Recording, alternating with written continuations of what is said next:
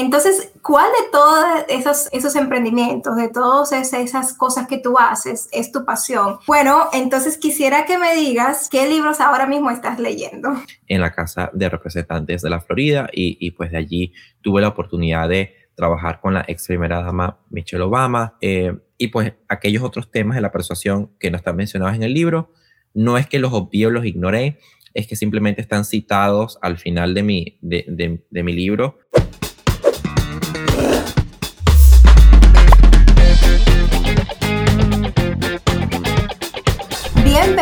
A tu podcast Emprendiendo en Redes. Mi nombre es Masi Pesino. Yo soy tu podcaster y yo te traigo el día de hoy un plato fuerte. Yo creo que a partir de esta entrevista, nosotros vamos a cobrar para poder entrevistar. Señores, es que tengo nada más y nada menos que a este joven prominente, su nombre es Luis Moros, y eh, le vamos a dar la bienvenida y estoy muy contenta y muy, orgullosa de que este joven sea un joven venezolano, latino. Hola Luis, ¿cómo estás? Bien, Masi, muchísimas gracias por la invitación y yo encantada de estar aquí. Sí, gracias, gracias. Este Luis, em, yo sé por dónde comenzar. Tú eres emprendedor, por eso te tengo aquí. Eh, tú hablas de persuasión y network marketing, lo cual vamos a hablar un poquito más adelante, pero también tú eres analista, político. Un joven analista político es el primero que yo he visto eh, que ha sido un boom en todos los Estados Unidos. Y bueno, pues también vamos a hablar un poquito de, políticas, porque la política es importante para nosotros los jóvenes, los millennials, los generación Z. Tú eres generación Z, ¿right? Sí, sí.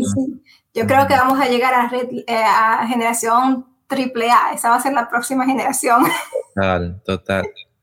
Sí, y bueno, este, ¿qué más puedo decir de ti? Y tú tienes una gran eh, aspiración, em, que la cual ustedes van a ver por qué él tiene tan grande aspiración en, en estar en la Suprema Corte de Justicia de los Estados Unidos y em, vamos a ver su, bueno, ustedes seguro ya lo conocen, pero vamos a seguir descubriendo el por qué estamos nosotros 100% seguros de que él va a llegar a un futuro a ser juez de la Suprema Corte de Justicia. Mm, mm, gracias. Gracias a ti. No más, mira, yo creo que em, sí, soy todas esas cosas. Eh, tú dices que soy el primero que has visto y es el primero que vas a ver, analista político generación Z con 20 años y bajo un foco bipartidista porque eh, yo no represento ni a un partido ni al otro. Eh, vas a ver muchos analistas que son republicanos, otros que son demócratas, pues en mi caso es pues impartir mi opinión y vaya que es mi opinión con hechos eh, y que personas la pueden tomar de un contexto u otro, pero que, va a hablar de los partidos ambos como tal y la importancia de ellos y sus, sus, fracasos y también las cosas positivas que han hecho.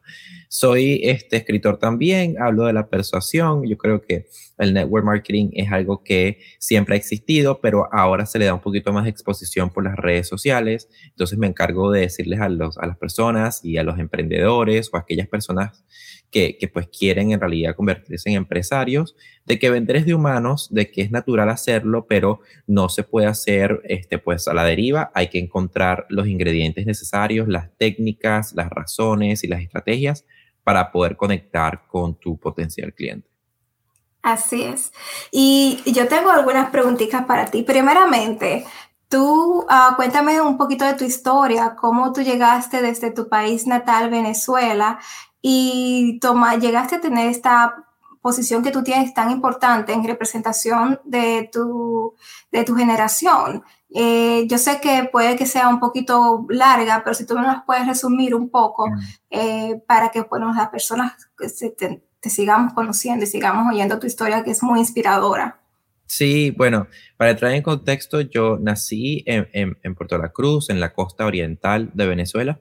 Eh, me mudé a, estaba entre Caracas y otras ciudades de Venezuela, pues por mi familia y después en el 2016 me mudé a, Estados Unidos, a Miami, eh, por primera vez, nunca había venido antes a, los Estados Unidos y pues aquí me topé con una realidad distinta, era el país pues también donde quería estar en el futuro para estudiar eh, y para eh, realizar mi carrera, pues porque debido a la situación que tenemos actualmente eh, un tema como la abogacía no se puede practicar.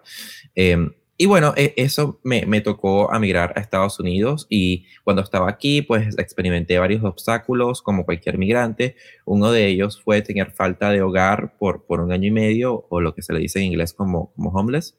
Y allí tuve la oportunidad pues de aprender muchísimas cosas, de aprender muchas lecciones, que aquellas cosas como la humildad, la paciencia, de entender al otro, son cosas que no podemos comprar y que a veces ni podemos aprender solo cuando pasamos por una experiencia similar a esta.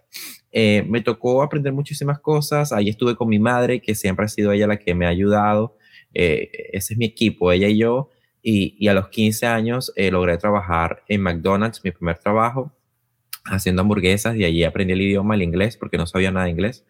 Y a los 16 años más o menos fue mi primer paso a la política en la Casa de Representantes de la Florida y, y pues de allí tuve la oportunidad de trabajar con la ex primera dama Michelle Obama eh, y, luego trascender y venir a Washington y, representar, como dices tú, a mi generación en una ciudad tan competitiva eh, que no soy el único, hay muchísimas personas también que, jóvenes que lo hacen, capaz no, no tengan tanto la proyección en, en, cámara, pero, pero eso no quita para nada el crédito de lo que hacen día a día. Y, yo creo que los jóvenes, más si somos el, el futuro de, de tantísimas cosas, tanto en el país como, como fuera de él. Sí, eh, son muy importantes eh, y son el futuro, de verdad que sí.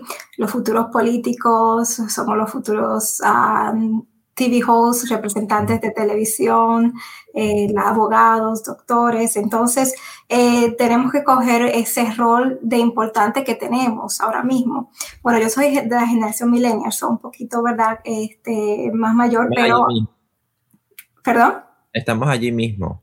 Sí, exacto. Pero este sí.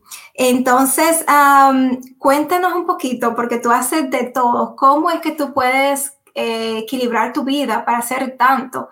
Eh, eres también eh, te quería preguntar, ¿cómo puedes equilibrar esta, todo, todo lo que estás haciendo con tu vida privada? Porque sé que tienes una pareja también, ¿verdad? Sí, sí. mira, es, es, una muy buena pregunta la que haces yo trato de, no hablar de mi vida privada, pero te explico por qué, Sí. Porque la gente, yo, yo me debo al público y yo me debo a la gente que me sigue. Y la gente que me sigue tiene tantas ganas por aprender muchísimo más de lo que yo tengo para dar. Y yo creo que em, hablar de, de, mi vida personal no le añade nada a la persona que me está escuchando. Sin embargo, yo creo que es importantísimo recalcarte que eh, en mi vida personal y en mi vida privada he aprendido que tiene que haber un balance y me preguntas cuál es el balance, yo creo es hacer todo con pasión, con determinación y saber el tiempo de las cosas. Eh, yo, yo, soy muy estratégico en, en, el momento en que hago las cosas porque cuando estoy con mi pareja, pues estoy, estoy con mi pareja y cuando estoy trabajando, pues estoy trabajando. Entonces, saber dividirnos, saber las prioridades, yo creo que es importantísimo para no perdernos o como decimos en Venezuela, para no volvernos un 8 y, y, y, pues estar todos desordenados porque cuando no tienes balance y cuando no tienes tiempo para ninguna de las dos cosas y tienes esa claridad, o desatiendes a tu pareja o desatiendes a tu trabajo.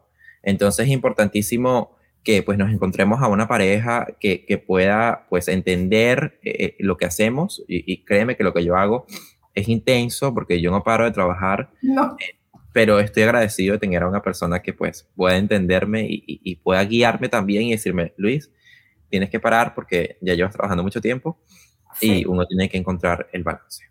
Así es. Y qué bonito, felicidades que tengas esa pareja tan hermosa.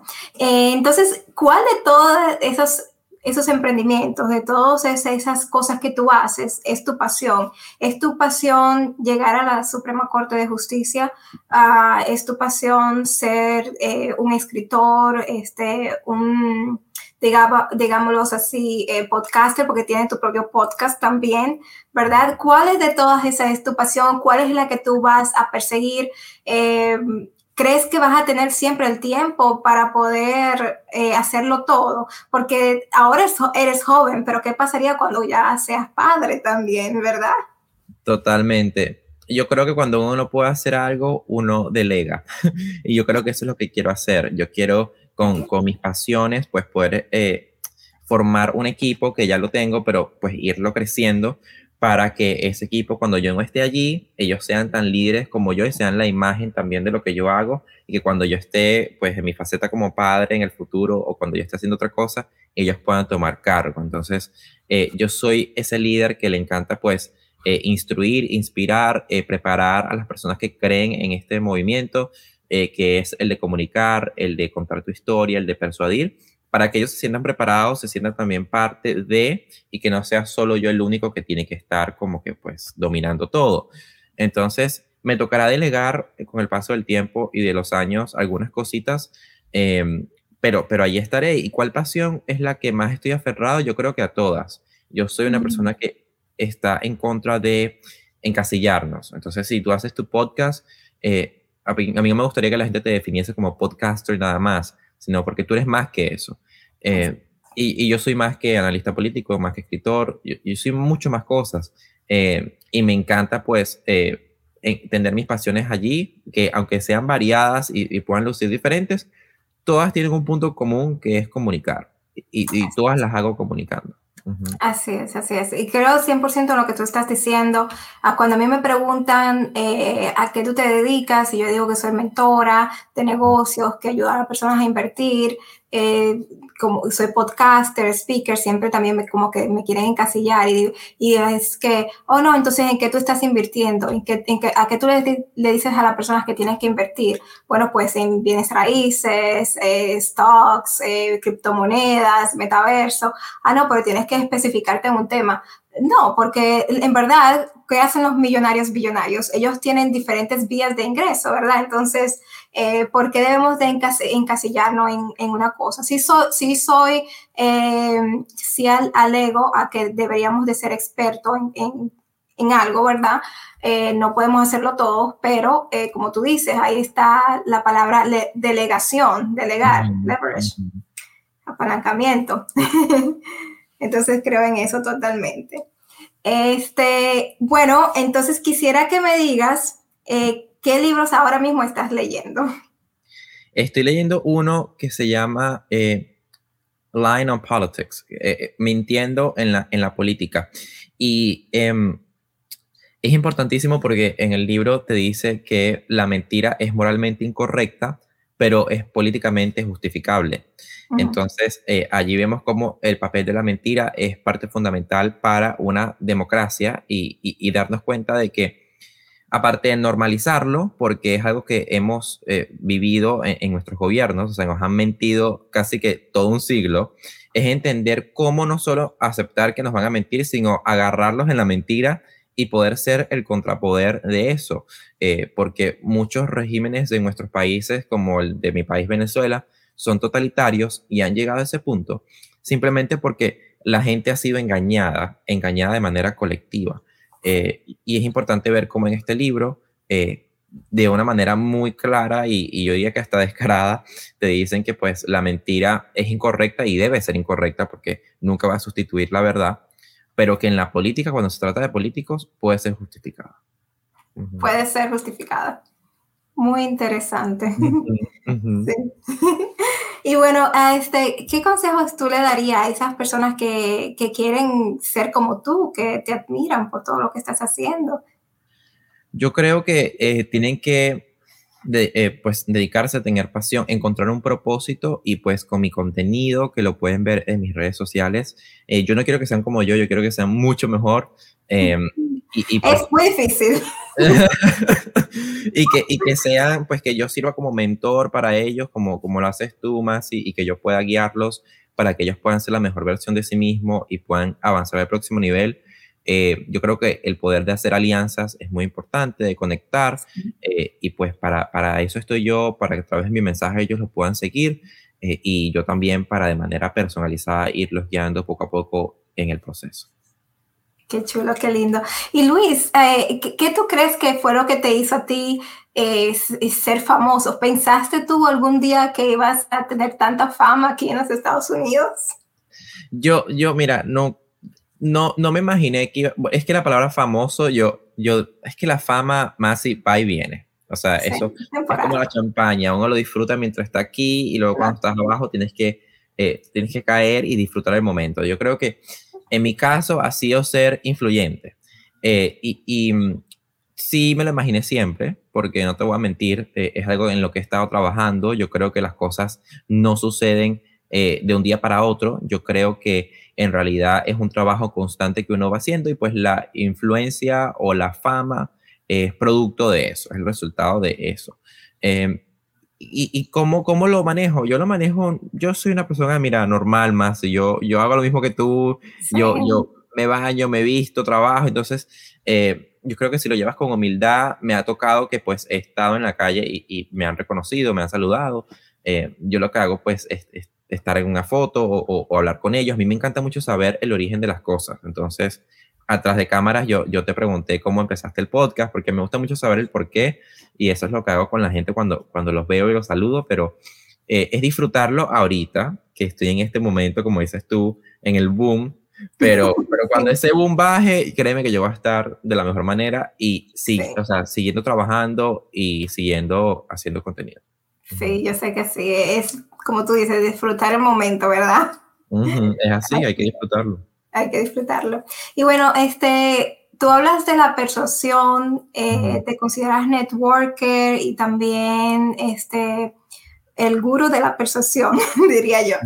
Ah, dime, eh, dinos, ¿por qué, cómo aprendiste sobre la persuasión? Este, ¿Por qué te consideras, a mí, ¿no? Porque diría, tus, eh, la posición que tú has llegado es es todo una cátedra de por qué tú sabes mucho de persuasión, pero ¿cómo tú aprendiste sobre la persuasión? O sea, este, yo sé que todos, es, es, una palabra que no le cae bien a todo el mundo, persuadir, ¿verdad? Sí, sí, y bueno, y, en mi libro que sale muy pronto, eh, Imprescindible se llama, habla sobre cómo convertirte en una persona que tenga talento, porque el talento y la habilidad son dos cosas distintas. Eh, la habilidad es es lo que tenemos, eh, yo tengo la habilidad de escribir, pero el talento es causar emociones en la, en la otra persona. Eh, y, y, ese libro habla sobre eso. La persuasión es simplemente pues probarle a otras personas bajo tus propios patrones de conducta de que lo que tú estás haciendo es correcto. hay una línea muy fina entre la persuasión y la manipulación, que eso es como también la gente lo interpreta. Pero este libro habla de, de, de, mi libro habla de lo positivo que podemos sacar sobre la persuasión. ¿Cómo lo aprendí? Eh, yo creo que es algo que venimos enfrentando desde nuestra niñez. O sea, cuando, por ejemplo, nuestros padres, cuando éramos pequeños, nos decían que no nos podían comprar un juguete porque nos habíamos portado mal, nosotros empezamos a portarnos bien para tener el juguete. Esa es una manera de persuadir a nuestros padres también. Eh, cuando pues nos dicen, mira Luis, no vas a comer eso y tú lo vuelves a preguntar y lo preguntas de una manera distinta y lo vuelves a preguntar hasta que te dicen que sí, eso es persuadir. Entonces, la persuasión siempre ha estado en nuestras vidas, desde que somos niños hasta ahora y siempre lo va a estar. Es como, yo siempre he dicho que la persuasión es lo mismo que nuestra respiración. O sea, está allí desde que nacemos hasta, hasta que fallecemos. Es como nuestra respiración eh, verbal, comunicacional.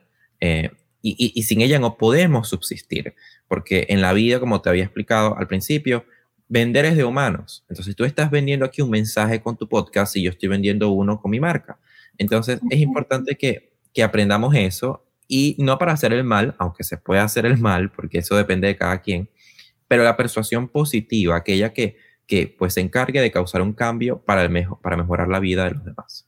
Así es, la persuasión es un conjunto de, es un complemento de la venta eh, y viceversa. Y yo diría que, em, que, que, tenemos que estar más abiertos y yo creo que en la generación de nosotros, las generaciones de nosotros, yo creo que eh, estamos más abiertos a, a, utilizarla, ¿verdad? Y a saber que, que, esa palabra existe, aunque, aunque, la aunque no la queramos, eh, digamos, decir, eh, no la queramos, no queramos aprender cómo utilizarla, pero existe y está siendo utilizada para, hacia nosotros. Entonces es bueno eh, estudiarla, ¿verdad? Y, y, qué bueno que tú estás eh, sacando este libro. Eh, ¿Cuándo es ese libro va, va a ser publicado? Yo lo voy a comprar porque estoy, yo quiero aprender aún más sobre la persuasión. En enero, en enero sale y, y, va a hablar sobre una, una, persuasión bajo un punto de vista original. Con la mayor modestia, yo, yo me voy a convertir en el, en el escritor más joven en hablar de este tema, porque muchísimas personas que escriben sobre esto eh, tienen 50, 60, 70 años, eh, pero lo mío va a ser un poco más fresco. Em, no voy a reinventar la rueda, o sea, voy a usar cosas que ya están escritas y que ya han sido probadas. Eh, por ejemplo, la ley de la escasez, todo ese tipo de, leyes de persuasión. No intento pues copiarlas y volverlas a escribir o escribirlas de un punto de vista diferente, sino que todo lo que vas a ver en el libro es teorías que han sido creadas por mí, desarrolladas por mí, y pues aquellos otros temas de la persuasión que no están mencionados en el libro, no es que los obvio, los ignoré, es que simplemente están citados al final de mi, de, mi libro eh, para, que, para que el lector también pues, pueda leerlos en el futuro. Qué bien, qué bien. Voy a definitivamente comprar ese libro y felicidades porque vas a ser el primer eh, escritor eh, joven que va a hablar de este tema. La verdad que sí. Y bueno, este, ¿vas a hablar en ese libro sobre la política, la persuasión política? Sí, va a haber un libro, un, capítulo que hable sobre la persuasión en la política. Se llama, eh, eh, ¿cómo se llama? los tres, a ver, las tres P, creo que se llama, no me acuerdo, pero es como poder, persuasión y política. Entonces hay tres palabras que empiezan por P que nos cambia la vida. Em, y, pues allí habla un poco del origen de esas palabras. Eh, la P, por ejemplo, o sea, no podemos pronunciar la P sin separar los dos labios. Eh, y también sucede con el poder, la política y la persuasión. O sea, no puedes aplicar ninguna de esas tres sin separar las clases sociales, sin separar a los seres humanos. Eh, hay algunos que van a estar discriminados y otros no. Hablo sobre la fuerza y el poder. La fuerza es el, el, nuestro poder individual, pero el poder es colectivo. Eh, y, no hay sociedad que, que, pues sobreviva sin poder, porque nosotros le damos el poder a nuestros políticos, a nuestros legisladores, eh, a nuestros familiares. Eh, para nosotros hay familiares que nos importan más que otros y es ese poder que le damos ante las cosas. Entonces, y la política igual, o sea, la política para nadie va a ser justa, para algunas personas van a ser injustas y para otras no. entonces, son, son temas muy em, polarizados, muy extremistas, y hay que saberlos pues con, con, un buen tacto, saberlos explicar, para que la gente vea por qué existe la persuasión en estos temas y por qué es tan importante que, que los apliquemos. Así es. Y bueno, hablando de persuasión, los que persuadieron más este noviembre 8 que pasó fueron, fue el Partido Demócrata, ¿verdad? Sí, sí, sí, sí, sí. Eh, yo creo que eh, fue una persuasión eh, inteligente y una de las cosas que yo digo siempre es que los estragos o los obstáculos de uno favorecen a otro. Entonces, los estragos que actualmente pasa el Partido Republicano y la manera tan extremista que están tomando sus políticas, bueno, por sus representantes, favorece de alguna u otra manera al Partido Demócrata y yo creo que también, más si en estas elecciones nos dimos cuenta que aquellos que pueden votar, el americano, el, el, el, ciudadano americano, o el estadounidense, o el hispanohablante que puede votar, se dio cuenta de que en realidad no necesitamos los extremismos eh, políticos, o sea, no son sanos, ni de un lado ni de otro. Y es por eso que hemos visto el resultado de hoy, que pues actualmente siguen contando votos, en donde no hubo una marea roja republicana, sino que seguimos en, en, una contienda que para mí es dividida, porque si la Cámara Baja eh, la ganan los republicanos y la Cámara Alta ya se sabe que es, de, que es de los demócratas, pues yo creo, como te dije al principio, que se debe usar más bipartidismo, que es lo que yo hago. Eh, eh, y me alegra que este sea el resultado, aunque personas digan, bueno, pero es que es un resultado dividido, van, ahora menos se va a hacer el trabajo porque lo que apruebe el republicano lo va a negar el demócrata. Y yo creo que la solución de eso va a ser que empiecen a, pensar de manera bipartidista. Sí. Este, yo estoy de acuerdo de que también piensen bipartidista, eh, de una forma, un, digamos, bipartidista, así como tú lo estás diciendo, de que los dos ah, partidos se comprometan a trabajar juntos con otros, porque si bien es cierto, este, aunque tienen ideas eh, polarizadas, diferentes, eh, yo creo que se quieren el bien común. Eso es lo que yo pienso, ¿verdad? Aunque si bien es cierto que los demócratas eh, siguen, digamos, ganaron en el Senado, este, lo cual me sorprendió bastante porque yo pensaba que los republicanos iban, como tú dijiste, iban como buen dominicano, iban a barrer ¿verdad? Esta vez, eh, por algunas situaciones que están pasando en el país, especialmente con la economía, pero este, yo creo que eso fue el resultado de la persuasión. Los eh, demócratas son muy buenos persuadiendo eh, a, los votos jóvenes y a los votos latinos, y yo creo que los republicanos tienen que hacer un mejor trabajo para ello. Eh, una de las cosas que yo creo que los demócratas hicieron es que mejor es que usaron las redes sociales para persuadir más. por ejemplo, el de TikTok. ahora estamos viendo como los no solamente los demócratas, pero eh, también los republicanos, los, cada partido está usando las redes sociales para persuadir, para eh, incentivar a, a, los latinos, a los jóvenes a que, ¿verdad?, voten por, por ese candidato, por ese partido. Sí, sí, totalmente. Eh, es algo que las redes sociales han sido la democratización de los medios. Hay, hay personas que ya no leen periódicos, sino que leen Twitter. y, es algo que no empezó eh, un partido u otro. Yo creo que eh, la razón por la que Twitter se volvió una herramienta tan em, influyente para el público fue a partir eh, de cómo políticos pues, usaban esta plataforma tanto para desinformar o como para informar o como para persuadir, como decías tú, como para influenciar. Em, y, una de esas personas en las cuales ha sido clave en esta, en esta contienda ha sido el expresidente Donald Trump, el cual hay personas que y, hay encuestas sobre esto, donde la gente no veía ya el Washington Post, sino que veía el tweet que él ponía en la mañana. Entonces allí puedes pues, eh, interpretar un poco más de cómo juega la influencia y la persuasión, que como te digo, puede ser usada tanto para, para, para el mal o para el bien. Sí, así es. Y bueno, pues yo quisiera ahora mismo hablar sobre la educación, eh, ¿verdad? Eh, ya que tú también eh, educas a esos jóvenes. Yo sé que tú ah, ayudas a, los chicos, a los jóvenes que quieren entrar a las escuelas, universidades, a que sean aceptados usando la persuasión, ¿verdad? ¿O me equivoco? Sí, sí. Entonces, ah, me gustaría eh, saber cómo es que tú haces ah, este trabajo. Sé que tú eres un mentor y me gustaría que me nos dijeras pues una linda, una linda anécdota que tú que haya, te haya ocurrido con uno de esos estudiantes.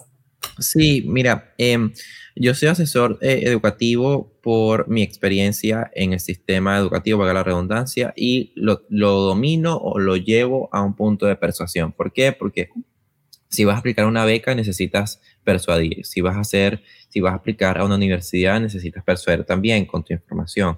Yo creo que la persuasión está a flor de piel en estas becas universitarias o en la admisión a la universidad porque la gente no te conoce, o sea, e, esa persona que está leyendo tu aplicación, eh, el, comité de admisiones de la universidad no conoce al estudiante, entonces tienes que usar la persuasión en el ensayo que envíes para que esa persona te pueda imaginar, pueda picture you, o sea, te pueda ver como en una foto palpable, pueda ver quién eres tú. Eso es lo que hago con mis estudiantes. Yo les enseño a redactar su ensayo, a encontrar su sello diferenciador, su rareza. Eh, y, cuando encuentran eso, lo ponen en un ensayo, lo adornamos bien con todas las estrategias y los requisitos necesarios para que se conviertan en estudiantes competitivos, porque recuerda que hay cientos y cientos de estudiantes aplicando a estas universidades. Entonces, ¿qué te hace a ti competitivo? No es solo tus grados o tu promedio, sino la manera en que cuentas tu historia. Todo en, la universidad depende de la manera en que tú cuentes quién eres. Em, si, si las entrevistas para entrar a la universidad fuesen por Zoom, pues fuese mucho mejor.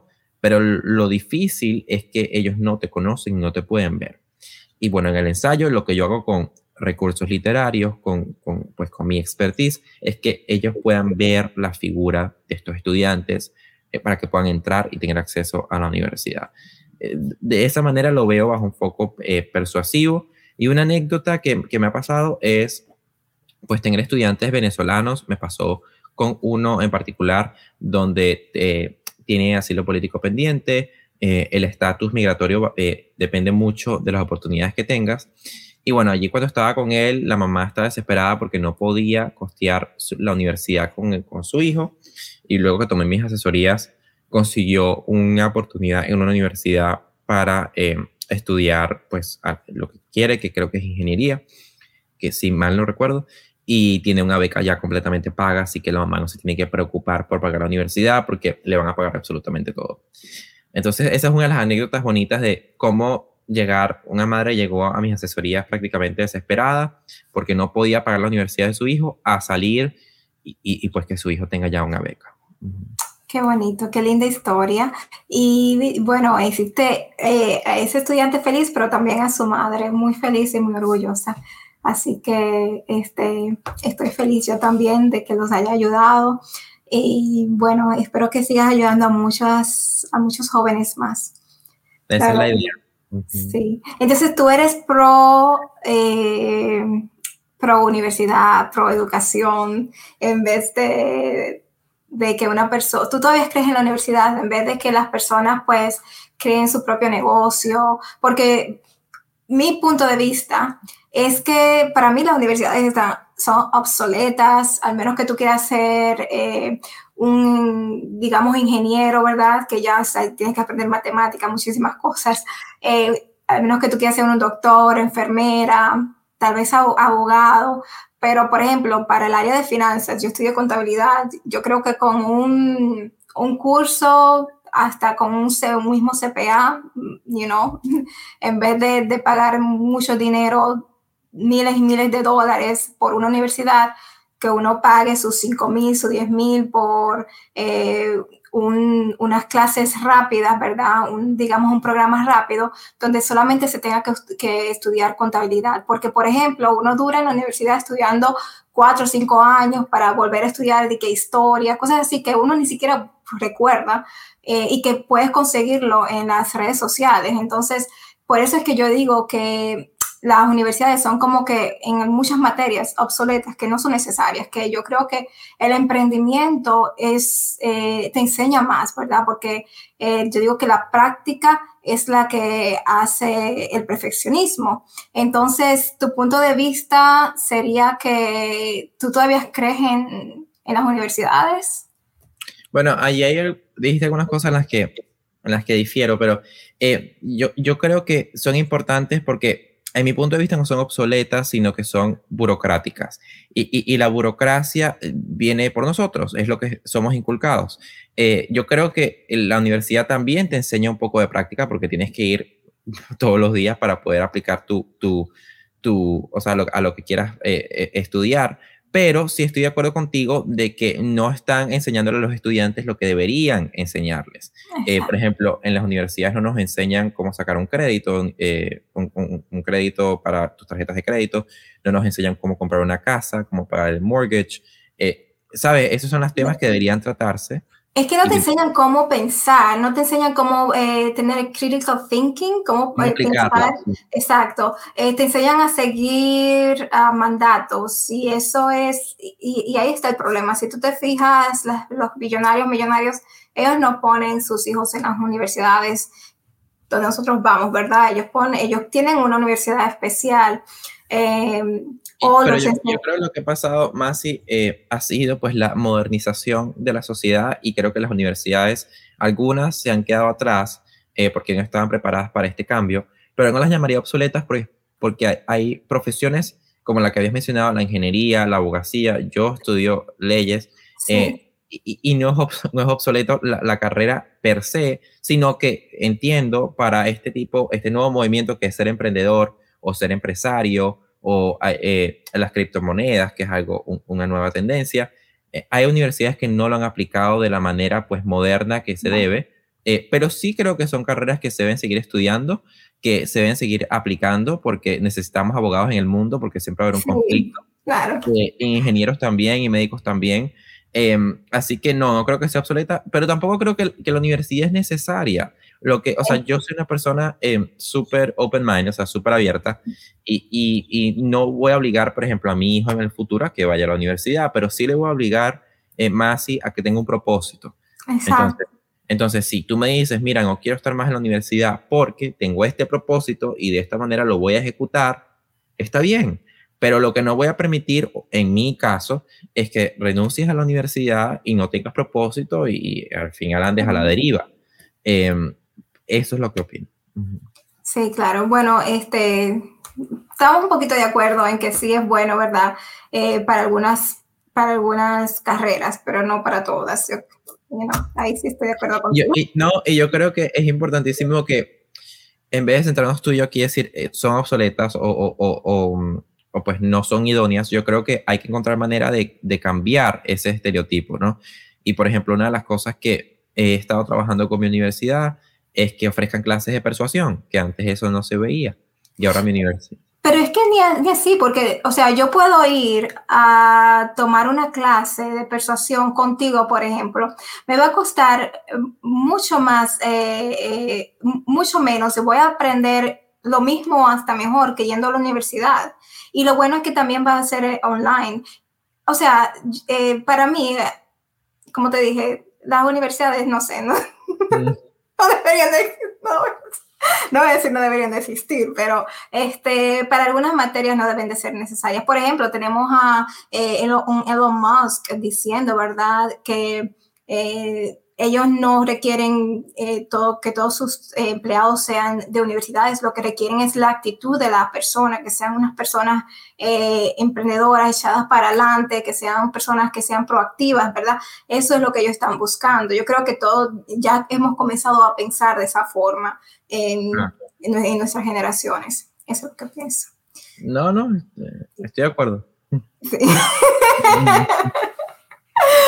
Pero bueno, este, mientras tanto, eh, ahora que, verdad, eh, estamos hablando de la, de la, educación, de la política, este, ¿cuáles tú creen que son esas leyes que van a ocurrir muy pronto, digamos, para el 2023, que nosotros deberíamos de estar atentos o de, o de comenzar a saber?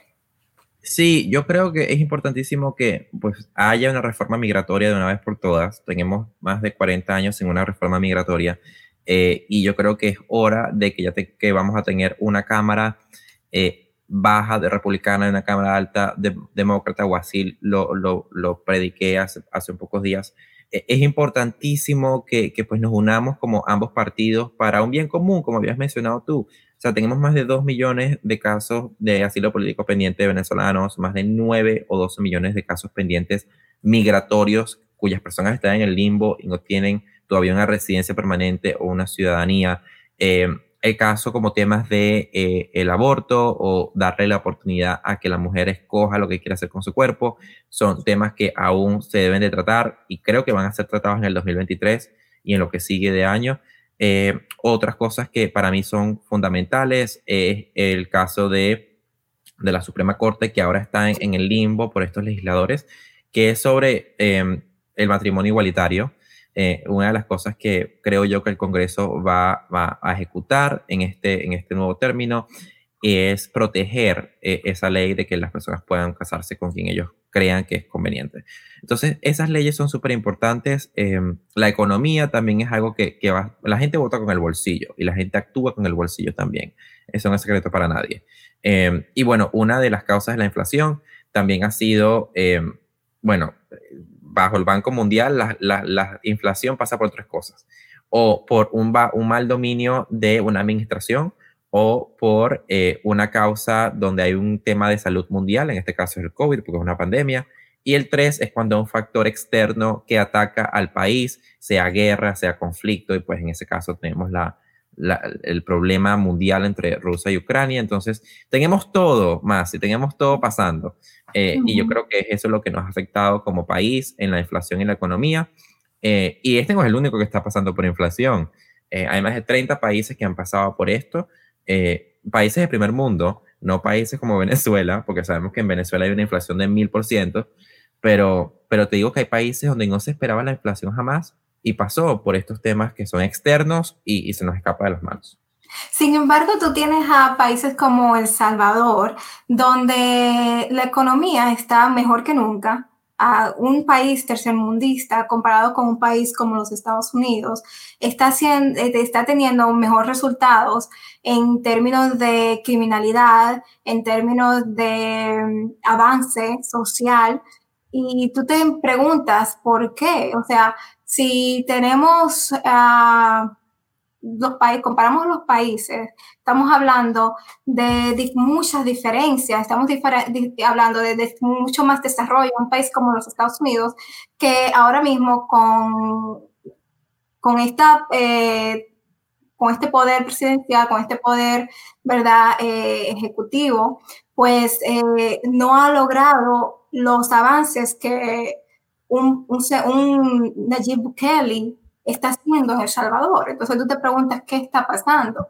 Pero ah, lo bueno es que nosotros los latinos tenemos que pensar, como tú dices, votamos con el bolsillo porque es lo que nos duele a nosotros, pero tenemos que pensar cada vez que eh, haya, eh, un, eh, haya, tenemos que, que haya que votar, decir, saber que es nuestra responsabilidad, ¿verdad? Y saber que tenemos que poner en posición a aquellas personas que van a hacer lo mejor por este país.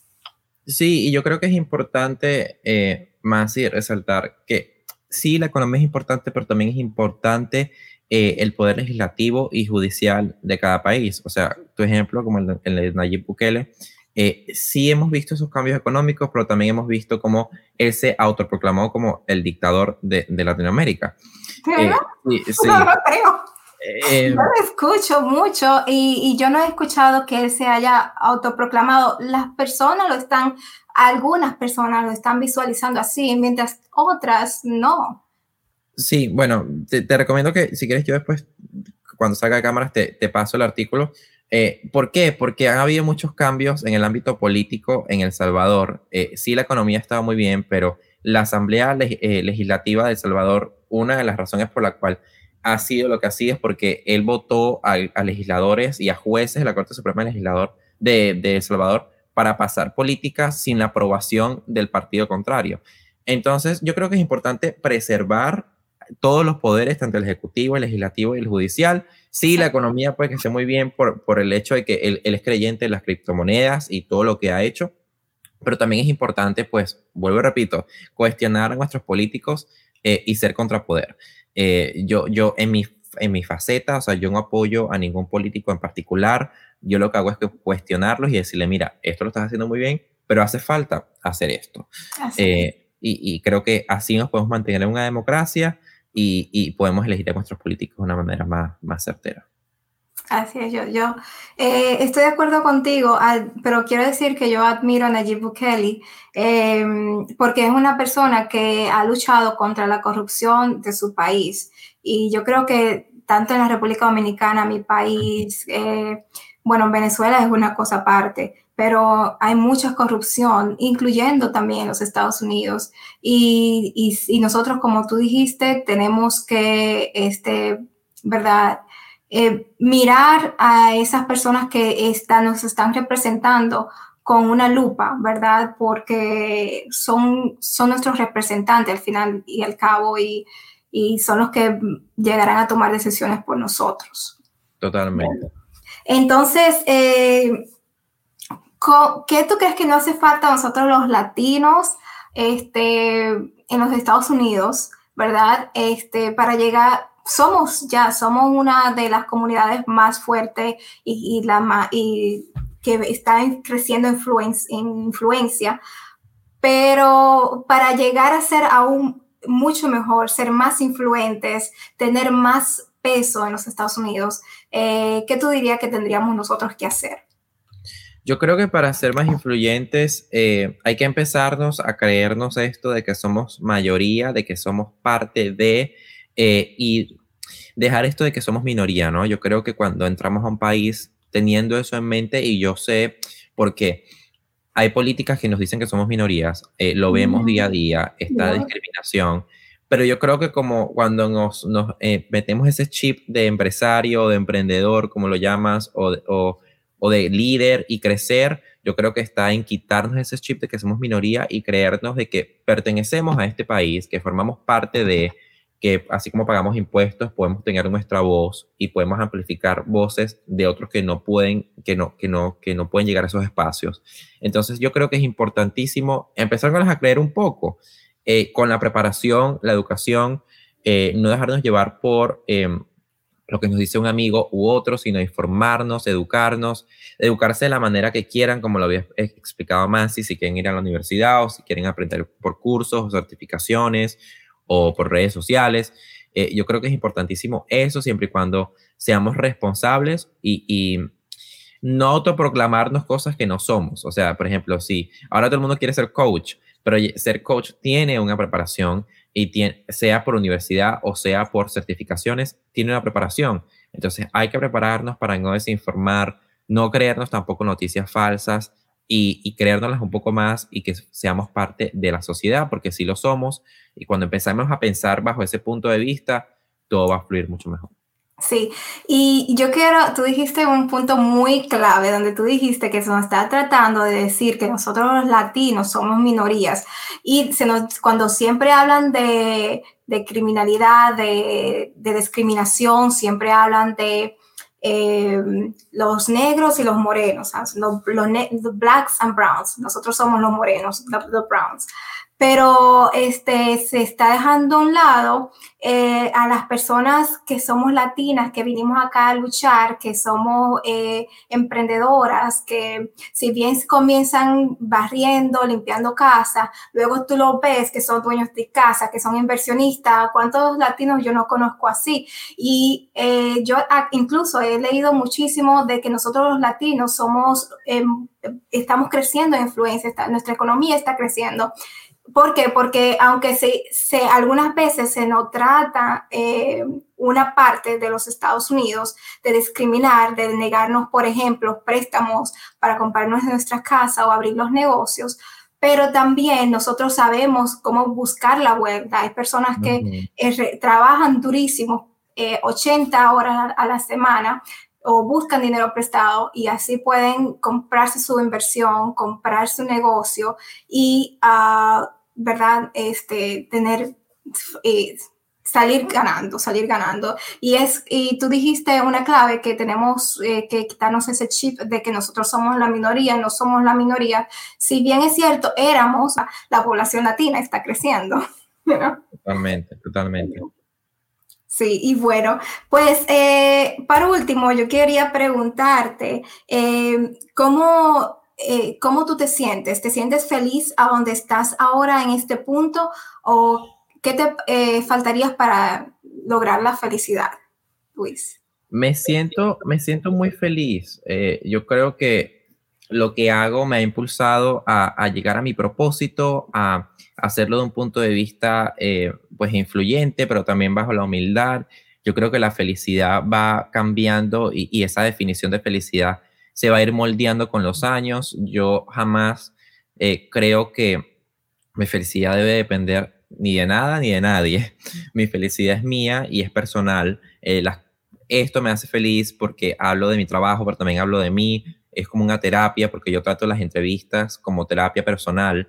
Eh, y no como una manera pues, de yo volver a decir lo que soy, sino algo para yo poder pues decirle a otras personas de que si yo lo hice y lo estoy haciendo, porque la gente habla mucho, bueno, pero es que si yo lo hice, no, lo sigues haciendo. En mi caso, yo tengo 20 años y este es solo el comienzo eh, y me hace muy feliz hacer lo que hago, me, me llena de, de, placer, pero también me llega llena de placer llegar a casa y estar con mi mamá eh, y abrazarla y decirle que, que gracias por, por, lo que me ha enseñado, porque es un reflejo de nuestros padres.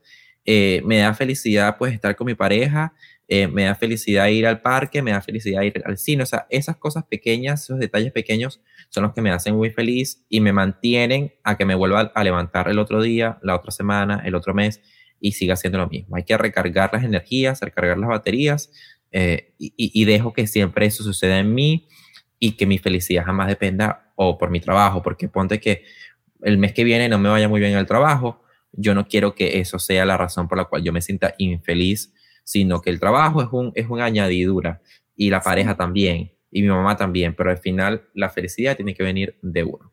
De uno, así mismo. Y este, ¿ya tienes el mapa para irte camino a la Suprema Corte de Justicia? ¿Ya sabes cómo vas a llegar a ser eh, uno de esos nueve jueces, verdad? Sí, eh, mira, si supieras que el mapa ha sido distorsionado para todos los que han llegado allí, porque no hay una fórmula exacta. Yo creo que es una de las cosas también que me apasiona sobre llegar a ese puesto, porque no hay una fórmula exacta para llegar ahí. No es como decías tú en la universidad que tienes que llenar este requisito, este requisito, este requisito y ya. Sino que aquí eh, es ser tú, es ser tú mismo, es tener mucho cuidado con lo que dices y con lo que haces, porque ahí vas a ser magistrado y vas a representar el Poder Judicial, que yo creo que es el país más poderoso del mundo. Em, y, y en realidad eso me llena de mucho orgullo, pues nada más imaginármelo. Vamos a ver si pasa o no. No, claro que va, eh, va, a pasar, siempre y cuando te lo imagines y los pienses, va a pasar y tenga esa fe que tienes. Y bueno, yo pues imagínate, una vez que llegue, yo vuelvo y saco este episodio. Sería muy feliz con eso. Es así, es así. Y bueno, te doy las gracias a Luis por estar aquí, por decir sí a este podcast. la verdad es que nos has llenado de mucha sabiduría, de mucha luz y te quiero mandar muchísimas bendiciones y te mando abrazos. De verdad que estoy muy orgullosa de ti, de que seas latino. La verdad que Gracias. sí. Gracias, Masi, y, sigue haciendo lo que haces porque es súper productivo. Eh, es, eh, tu podcast es como el despertar de más emprendedores en el país latinos también, así que esto se trata de ser embajadores de, no, no de tu país, sino del continente entero, así que yo también encantado de que compartamos este gentilicio latinoamericano. Amén, muchas gracias. Sabes que este, no dimos las redes sociales. Eh, ¿Podrías decir tus redes sociales para las que, personas que quieran seguirte? Que ya yo sé, seguro que la mayoría te conocen. Sí, mira, para aquellos que se unen a esta comunidad, a la de Masi y, la mía, me pueden seguir en de Luis Moros, T-H-E Luis Moros. Eh, así me pueden encontrar en todas las plataformas digitales. Perfecto. Y a mí, pues ustedes saben que me pueden encontrar eh, eh, en Instagram como mentora.masipecino, así también como en TikTok. A este episodio le pueden dar like y compartir. Le digo que se, suscriban a este canal de YouTube, Masipecino, también como en Spotify, Google Podcast y Apple Podcast. Ahí estamos como emprendiendo en redes. Mi gente, hasta la próxima semana. Se les quiere.